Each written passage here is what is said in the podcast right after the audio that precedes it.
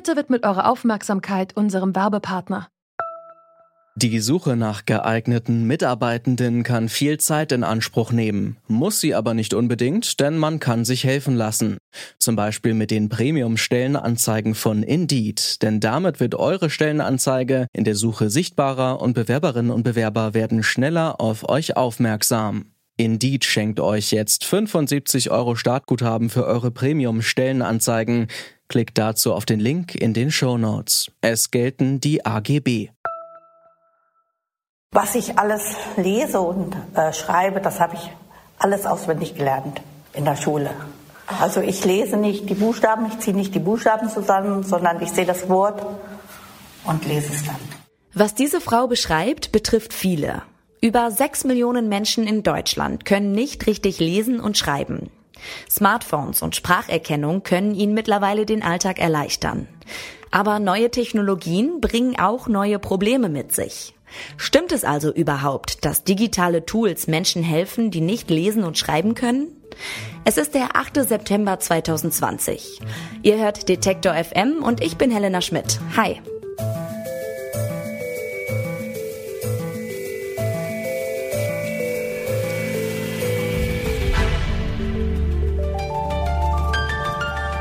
Zurück zum Thema. Martin Sell hat jahrelang versucht zu verstecken, dass er nicht richtig lesen kann.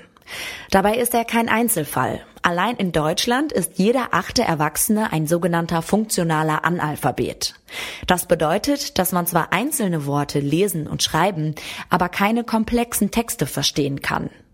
Martin Sell kann manche Hürden im Alltag mittlerweile mit Smartphone und Co umgehen. Ich spreche mit ihm über seine Geschichte und darüber, wie hilfreich digitale Tools für ihn sind. Hallo, Herr Sell. Ja, schönen guten Tag. Herr Sell, Sie konnten lange Zeit gar nicht lesen und schreiben. In der Schule haben Sie es nicht gelernt. Erst auf der Volkshochschule dann als Erwachsener.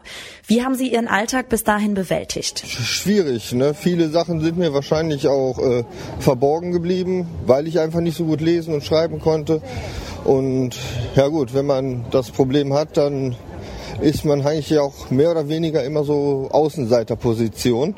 Und dann haben Sie sich entschieden, an der Volkshochschule noch einmal diesen Schritt zu gehen? Ja, richtig, weil erstmal kriegt man halt nur schlechte Jobs, ne, wenn man keine Ausbildung und nichts hat. Und da war ich dann auch oft frustriert und habe mir gedacht, das kann es jetzt nicht wirklich gewesen sein bis zum Lebensende. Jetzt kann man heute mit Voicemails oder auch Sprachassistenten leichter ums Lesen und Schreiben herumkommen. Gleichzeitig gehört aber in vielen Jobs auch die Arbeit am Computer oder mit Texten einfach dazu. Wie nutzen Sie digitale Technik in Ihrem Alltag? Also so privat ist die digitale Technik eigentlich ein Zugewinn schon allein durch die äh, Spracheingabe und ne, diese Worterkennung, die es mittlerweile gibt, äh, hat mir das Leben schon vereinfacht. Auf der Arbeit stoße ich da immer wieder an Grenzen, weil ich da auch, wie gesagt, oft am PC muss. Und da gibt es halt so eine Spracheingabe leider nicht. Das wäre toll, wenn es die mittlerweile überall gibt. Aber gut, das ist halt jetzt noch Wunschdenken. Das heißt, wie kommen Sie dann auf der Arbeit zurecht? Was nutzen Sie da? Ja, auf der Arbeit äh, ja, Kollegen. Ich muss dann Kollegen fragen und ist nicht immer so schön, weil die sind dann mittlerweile auch ein bisschen genervt, ne, weil man müsste das ja eigentlich so langsam mal gelernt haben und können. Jetzt haben Sie gesagt, Sie haben äh, die Volkshochschule besucht. Für viele Analphabeten soll das aber eine große Hürde sein, weil sie zum Beispiel in den Schulen so belastende Erfahrungen gemacht haben. Könnten da Ihrer Meinung nach digitale Lernangebote helfen? Durchaus. Das Problem, das war ja bei mir auch. Ich hatte ja auch durch meine Schulzeit äh, nichts Schönes, was mit Lernen zu tun hatte, im Hinterkopf und wo dann hieß, dann geh doch einfach nochmal zur Volkshochschule und äh, da war ja schon das Wort Schule mit drin und das fand ich schon damals äh, sehr unschön. Und denken Sie, Ihnen hätten da digitale Lernangebote, die man zum Beispiel lieber vom Smartphone als in der Schule macht, geholfen? Für den einen oder anderen ist das vielleicht äh, die bessere Alternative, aber ich war einer von denen, ich bin sehr kommunikativ und da ist es doch ganz gut, wenn man vielleicht äh, doch eine Klasse hat, wo man äh, auch mit anderen zusammen lernen kann und sich auch mal austauschen kann, weil so ganz nur über digitale Medien wäre das jetzt für mich persönlich zu langweilig auf Dauer. Und was würden Sie sagen, wie müsste die digitale Welt gestaltet sein, um eben Menschen, die kaum oder gar nicht lesen oder schreiben können, bestmöglichst zu unterstützen? Welche digitale Technik wünschen Sie sich noch? Auf jeden Fall viel mehr Spracherkennung und auch äh, ja, viel bessere Spracherkennung, weil man hat oft das Problem, ich weiß nicht, ob ich immer so nuschel oder so undeutlich rede, aber der schreibt mir da manchmal Sachen oder will mir dann Sachen im Internet zeigen, wo ich mir denke, hey, das hat überhaupt nichts mit dem zu tun, was ich gerade von dir wollte. Also da gibt es noch großes Verbesserungspotenzial, sagen Sie? Ja, definitiv. Es gibt verschiedene Stufen des Analphabetismus, je nachdem, welche Schwierigkeiten der oder die Betroffene hat. Funktionale Analphabeten machen dabei den Großteil der Betroffenen aus. Unter welchen Bedingungen ihnen digitale Tools helfen können, den Alltag zu meistern, hat mir Jan-Peter Kalisch vom Bundesverband für Alphabetisierung und Grundbildung erklärt. Mit ihm habe ich darüber gesprochen, wie Analphabeten von moderner Technik profitieren und wo die Digitalisierung sie eher ausschließt.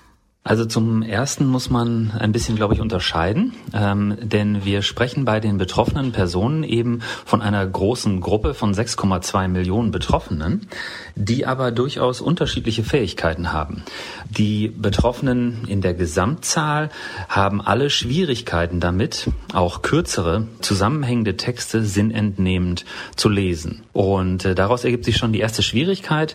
Bei der Digitalisierung haben wir es natürlich viel mit Text Texten zu tun, die man jetzt im Internet liest, in dem man sich Informationen beschaffen muss. Das heißt, den Betroffenen fällt es an dieser Stelle schwer, würden Sie deshalb sagen, die Digitalisierung ist mehr eine Hürde als eine Hilfe für Menschen, die nicht oder kaum lesen oder schreiben können? Es ist äh, Chance und Risiko zugleich. Risiko, weil eben durch den Wegfall ähm, einfacher Tätigkeiten am Arbeitsplatz, ähm, bei denen vielleicht bisher das Lesen und Schreiben nicht so im äh, Fokus stand, es äh, zu Anforderungen kommen kann, ähm, die die Betroffenen dann eben ohne Hilfe nicht mehr schaffen können. Das gilt auch für den privaten Bereich. Gerade wenn wir uns jetzt äh, das Online-Banking anschauen, den Online-Handel, der jetzt gerade in Corona-Zeiten sehr geboomt hat, die Online-Jobsuche. Das sind alles Dinge, die es im Privaten den Betroffenen auch eher schwieriger machen.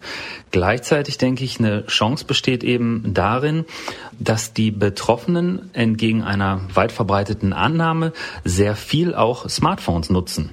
Zum Beispiel über die Sprachfunktion in Chats, aber auch eben über Apps, die Texte vorlesen können, viel an Unterstützung und Hilfe möglich ist. Ich glaube, hier muss man in Zukunft ähm, deutlich nochmal mehr den Fokus auf das mobile Lernen legen. Es gibt da erste Apps, die sowas tun, aber ich denke, ähm, da sollte in Zukunft noch viel mehr getan werden, damit die Betroffenen eben ihre Smartphones auch dazu nutzen können, ihr Lesen und Schreiben zu verbessern.